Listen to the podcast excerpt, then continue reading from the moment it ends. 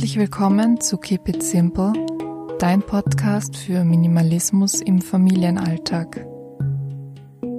Heute machen wir gleich da weiter, wo wir bei der letzten Challenge aufgehört haben, und zwar beim Digital Detox. Die Folge heute wird sehr kurz, aber mir war es ganz, ganz wichtig, dieses Thema noch einmal extra zu besprechen. Und deswegen habe ich das auch gleich noch einmal in eine kleine Challenge verpackt. Warum ist dieses Thema eigentlich so wichtig? Wie du bestimmt schon in meiner Podcast-Episode zum Thema Reizüberflutung gehört hast, sind Handys und Laptops ja eine sehr große Reizquelle und führen auch dazu, dass wir viel, viel unachtsamer durch den Alltag gehen. Das bedeutet, dass wir gar nicht mitbekommen, was um uns herum passiert, auch nicht auf unsere Mitmenschen in unserer unmittelbaren Nähe eingehen und im Extremfall passiert es dann natürlich auch, dass Leute bei Rot über die Ampel gehen, weil sie gerade aufs Handy schauen oder gegen einen Laternenmast laufen. Das ständige Arbeiten am Bildschirm lässt uns außerdem viel schlechter schlafen. Soziale Kontakte werden oft unpersönlicher und manchmal werden diese sogar vernachlässigt.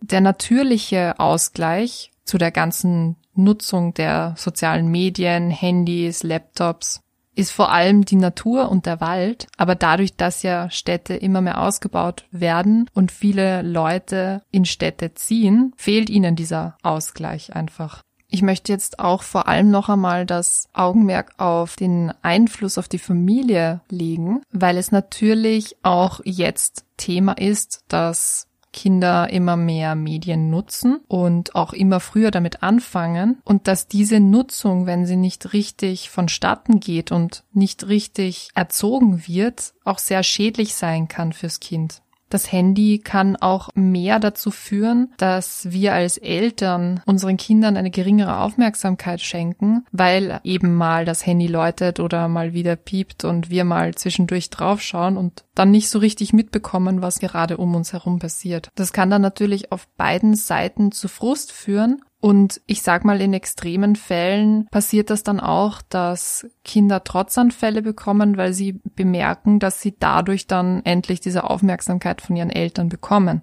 Medienerziehung in der Familie spielt da natürlich auch eine sehr große Rolle, aber darauf möchte ich in einer anderen Episode mal konkreter eingehen. Was ich jetzt persönlich von mir sagen kann, ist dadurch, dass ich ja hauptsächlich am Laptop arbeite und am Handy, dass ich auch sehr viel angespannter bin und gerade wenn es stressig ist, reagiere ich auch etwas gereizter auf mein Umfeld. Was da natürlich sehr hilft, sind Meditation und Achtsamkeitsübungen. Aber ich bin trotzdem der Meinung, dass Pausen hin und wieder wirklich, wirklich notwendig und wichtig sind. Und genau aus diesem Grund starte ich diese Woche eine kleine Digital Detox Challenge, bei der ich dich aber jetzt leider nicht begleiten werde. Der Grund dafür ist, dass ich jetzt selber ein radikales Detoxing mache und jetzt die nächsten sieben Tage offline gehen werde. Ich werde dir jetzt trotzdem die Aufgaben der nächsten sieben Tage vorstellen. Du kannst sie dann noch einmal auf meinem Blog finden und auf Instagram und Facebook habe ich sie dir heute auch nochmal verlinkt. Und ich freue mich natürlich, wenn du trotzdem bei dieser Challenge mitmachst und mir dann auch nächste Woche berichtest, welche Aufgaben du machen konntest und wo du vielleicht Schwierigkeiten hattest. Also fangen wir gleich mal an. Tag 1. Unternimm heute etwas, ohne davon auf deinen sozialen Kanälen zu berichten. Sprich, du postest keine Videos, keine Fotos, es gibt keine Stories oder sonst irgendetwas, sondern genieß einfach das, was du gerade tust und lass das einfach mal privat sein. Tag 2. Verlasse heute dein Haus ohne dein Handy mitzunehmen. Das bedeutet jetzt natürlich nicht, dass du den ganzen Tag ohne Handy rumlaufen musst, aber wenn du dich jetzt zum Beispiel mit einer Freundin oder mit einem Freund triffst, dann lass das Handy einfach zu Hause, weil wozu brauchst du's? Wenn ihr euch eh einen Treffpunkt ausgemacht habt, dann kann das Handy ruhig zu Hause bleiben. Tag drei: Bade- und Esszimmer bleiben heute handyfrei. Also, es gibt kein Handy am Klo und auch nicht bei Mahlzeiten. Tag vier: Verwende dein Handy nicht mehr nach 21 Uhr.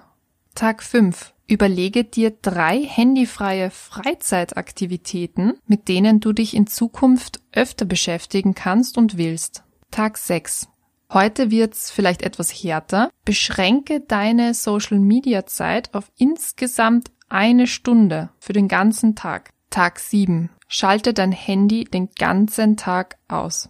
So, das war's auch schon.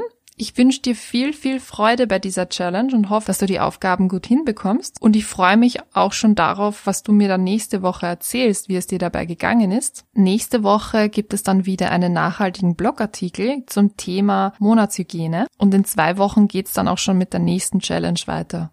Wenn dir dieser Podcast gefällt, dann würde ich mich sehr, sehr, sehr über eine 5-Sterne-Bewertung auf iTunes freuen. Ansonsten wünsche ich dir eine wunderschöne Woche und bis nächsten Montag.